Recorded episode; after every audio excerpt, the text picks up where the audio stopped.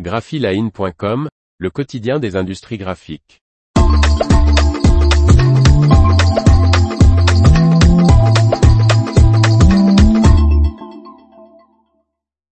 La P5 Robotics, la solution de chargement et déchargement à 180 degrés de Durst.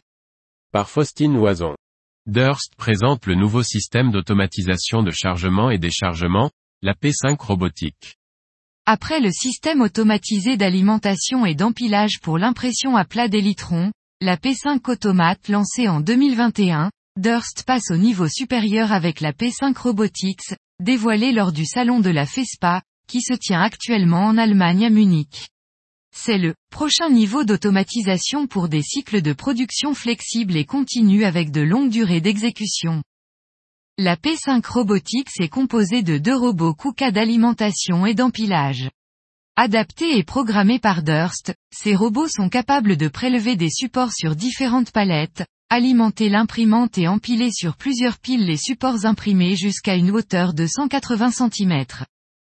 Avec ce système, contrairement à la P5 Robotics, les supports imprimés peuvent être tournés à 180 degrés pour une impression recto-verso et être chargés dans un deuxième système d'impression.